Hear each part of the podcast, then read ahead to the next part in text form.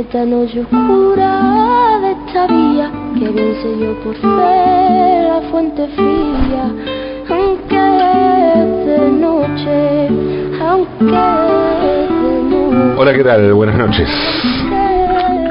Buenas noches. ¿Qué significa ser original? ¿No? Eso, ser original. La originalidad suele ser un valor, pues sirve para definir algo único. ¿no? Pero eso único no suele ser lo que salta a primera vista.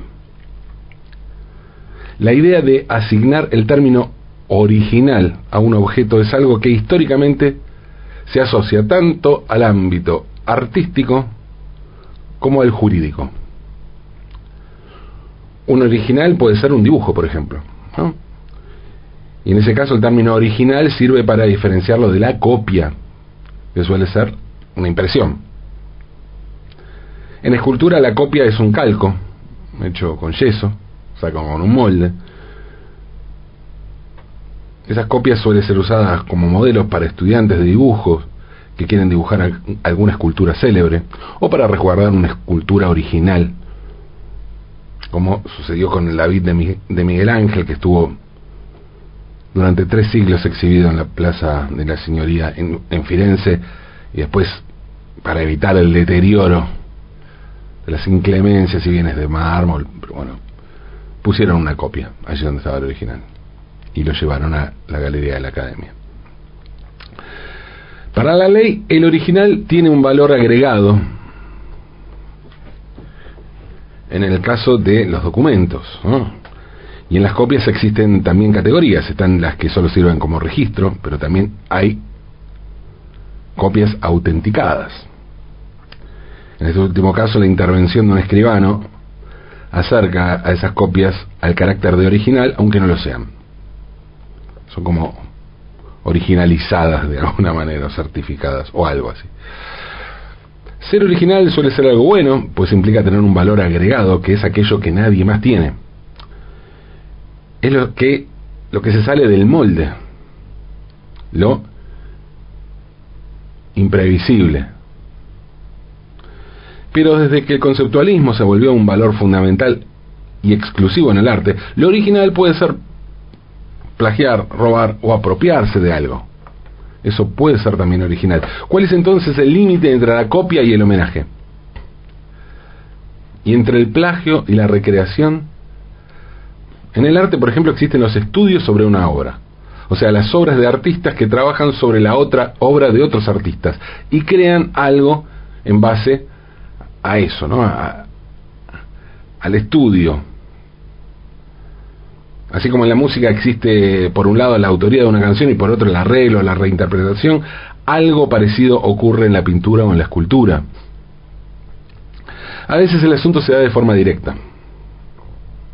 Directa, pictórica y sin conflicto. Tal vez el ejemplo más claro de estas sea la serie Las Meninas, Las Meninas de Pablo Picasso. Picasso hizo su propio análisis pictórico del famosísimo cuadro de Diego Velázquez y realizó una serie de, cuatro- de cuadros en los que reinterpreta a su modo las meninas. La serie completa tiene 58 cuadros que Picasso pintó de un tirón en 1957. Y Picasso siempre pensó que aquella era una serie total, un conjunto, y debía mirarse su- así, toda junta, en su totalidad. Por eso, en 1968, se la donó al Museo Picasso de Barcelona en memoria de su amigo Jaume Sabanés, que había muerto ese año. Hoy la serie Las Meninas es por lejos lo más destacado del Museo Picasso que está en el barrio del Born, o el Borne, en Barcelona, en el casco histórico de Barcelona. En 1950 Picasso le había dicho a Sabanés lo siguiente. Vamos hablando de, de plagios, homenajes, estudios y apropiaciones. Dijo Picasso, si alguien se pusiese a copiar las meninas totalmente con buena fe, al llegar a cierto punto, y si el que las copiara fuera yo, diría, ¿y si pusiera esta un poquito más a la derecha o a la izquierda? Yo probaría de hacerlo a mi manera, olvidándome de Velázquez. La prueba me llevaría de seguro a modificar la luz o a cambiarla con motivo de haber cambiado de lugar algún personaje. Así poco a poco iría pintando unas meninas que serían detestables para el copista de oficio, pero serían mis meninas. Lo que dice Picasso es clave para, para analizar de qué hablamos cuando hablamos de copia y de qué hablamos cuando hablamos de original. Y lo hace tomando como referencia la obra maestra de quien fue posiblemente su pintor más admirado. La primera vez que Picasso vio una obra de Velázquez fue durante el verano de 1895, cuando a los 13 años visitó por primera vez el Museo del Prado en un viaje entre La Coruña y Málaga.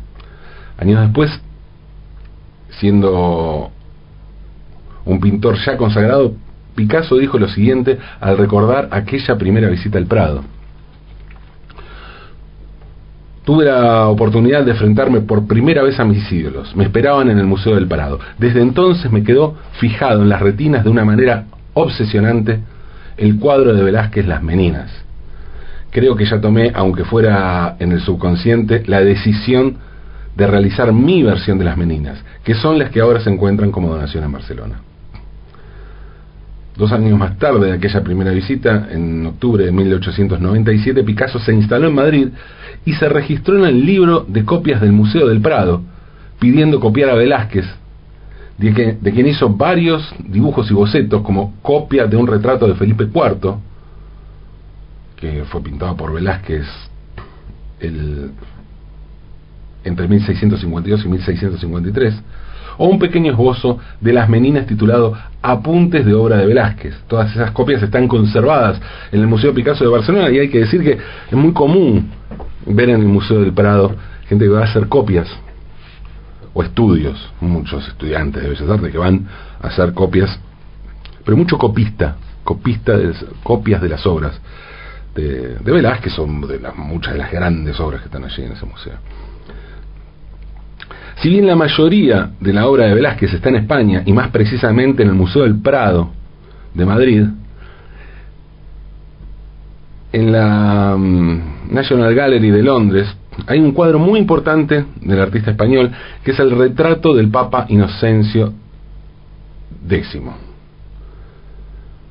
Y sobre ese cuadro realizó un estudio, o sea, otro cuadro, el pintor inglés Francis Bacon cuadro muy importante de Velázquez, que derivó en un cuadro muy importante de Bacon. Tanto Picasso como Bacon dejan claro desde el planteo que lo que están haciendo es un estudio. Sus cuadros avisan en, en sus títulos que se trata de un estudio sobre un cuadro ya existente y se trata además, en este caso, de Diego Velázquez, uno de los pintores más famosos de la historia. Si uno ve los estudios de Picasso o de Bacon sobre Velázquez, va a ver obras de Picasso o de Bacon con la temática o la anécdota, los personajes del cuadro o de los cuadros de Velázquez. Ni Picasso ni Bacon pretenden volverse velasquianos, ni emular la pincelada o el estilo del maestro español del siglo XVII. Su impronta es personal y muy del siglo XX. Como tampoco hay plagio en los estudios de Roy Lichtenstein sobre Picasso. Lichtenstein es uno de los principales referentes del, del arte pop estadounidense de los años 60, el pintor que llevó a galerías y museos las historietas, y que pintó muchos cuadros sobre estudios sobre cuadros, o sea, estudios sobre cuadros de Picasso, cuadros basados en cuadros, reinterpretaciones de, Picasso porque tenía una admiración profunda. También pintó cuadros o estudios sobre otros artistas como Delacroix, pero hizo muchos, muchos trabajos sobre Picasso. En todos los casos la cita fue reconocida y se trató siempre de una reinterpretación que surge del estudio y de la admiración.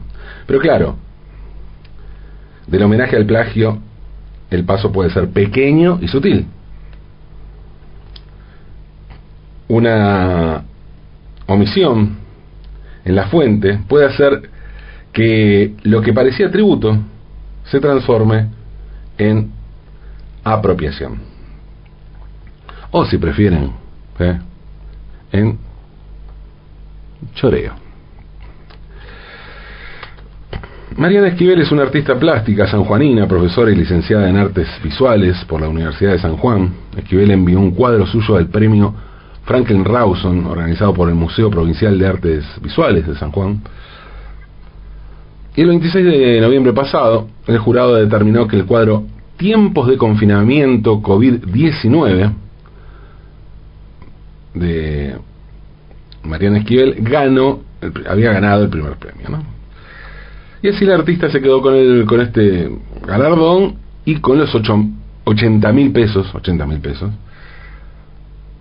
que tenía asignada la obra ganadora. Pero, pero, sí, hubo un pero. Un pero enorme que tiene que ver con la vuelta a la discusión sobre plagio, cita, homenaje y recreación. Porque al ver el cuadro ganador, Nora Lezano denunció a Esquivel en redes sociales. El motivo, plagio. Nora Lezano es una reconocida fotógrafa muy vinculada al rock, que además es artista visual y desde 1996 hace las principales fotos del suplemento Radar de Página 12. En 2019, Nora, Lezano realizó fotos para la tapa del disco Dutziland de la banda de rock Mi Amigo Invencible. Y el cuadro de Esquivel es idéntico a la foto de Lezano. Ustedes ven uno al lado del otro, claramente es una pintura, pero no a lo Picasso, con un trazo, es una pintura de una manera hiperrealista, si se cree, si se quiere, o sea, es, es muy parecida a la foto, está pintado. Lo que, es que el original es una foto y la,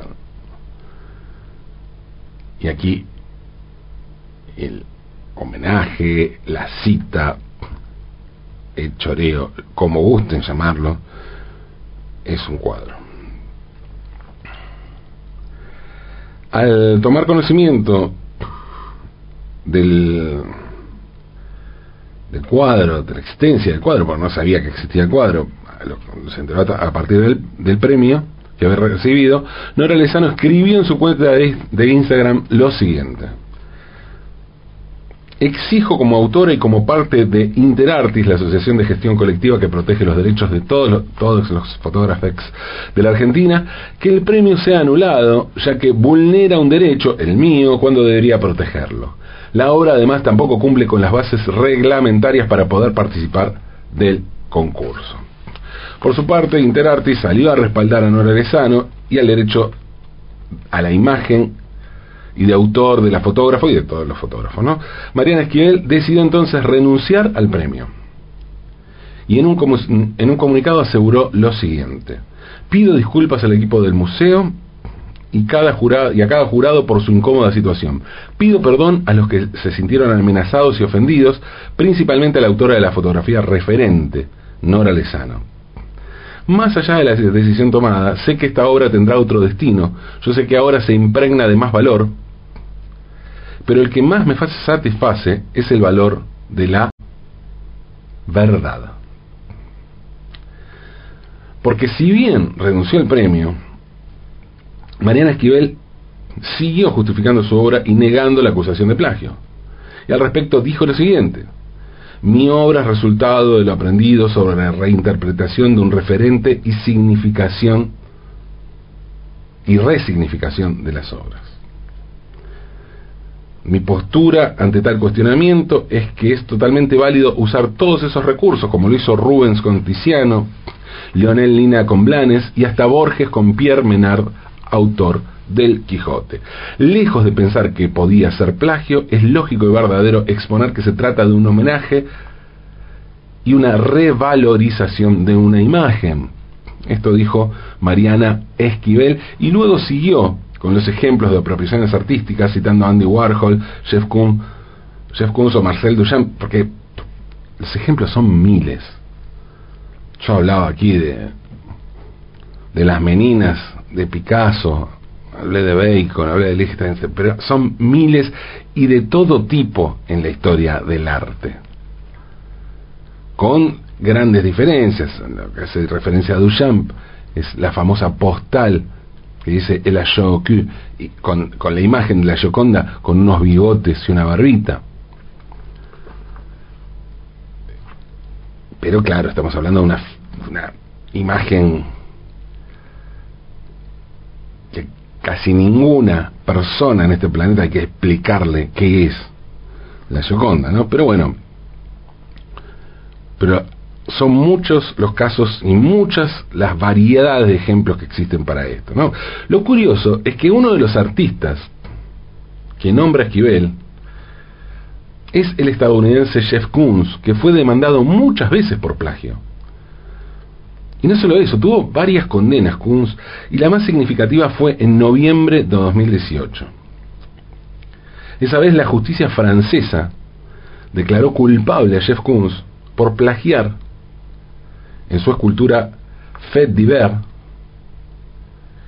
del año 1988 a la publicidad de la marca de ropa Naf Naf de, eh, de 1985, tres años antes de la obra. Y por este plagio, Kunz fue condenado a pagar una indemnización de 135 mil euros a Frank Davidocci, que fue el director artístico en esta campaña publicitaria. Claro que uno piensa, ¿no? 135 mil euros, wow, la condena que sufrió este tipo, ¿no? Es una cifra, es una suma, ¿no? Pero para Kunz no fue muy significativo, ¿eh? Primero, aclaro, Jeff Koons es junto con el británico Damien Hirst, el autor del, del tiburón en Formol. Junto a Damien Hirst, Jeff Koons es el artista vivo más cotizado del mundo, multimillonario. Pero además existen tres versiones registradas por el propio Kunz de la obra Fête d'hiver. Una de ellas, la que fue vendida más recientemente, fue comprada en el año 2007 por la Fundación Prada en una cifra cercana a los 3 millones de euros. De modo que lo que Kunz tuvo que pagar como indemnización, bien podría definirse más que como una multa, como una excelente inversión publicitaria. Una inversión que dicho sea de paso, sería muy original. Y ni hablar de la originalidad de publicitarse así a puro plagio, juicios y escándalos, porque puede que la obra no sea original. Pero si la falta de originalidad es una original forma de llamar la atención, ¿qué es finalmente la originalidad? En un mundo en el que pocos creen en la posibilidad de que ese cuadro que está en el Museo del Louvre sea realmente la Gioconda o la Mona Lisa, que es altamente probable que Leonardo da Vinci jamás haya dado siquiera una pincelada sobre ese lienzo. En épocas en que esa sonrisa parece más publicitaria que pictórica, es justo preguntarnos qué es realmente la originalidad. Lo difícil en este contexto sería encontrar una respuesta realmente original.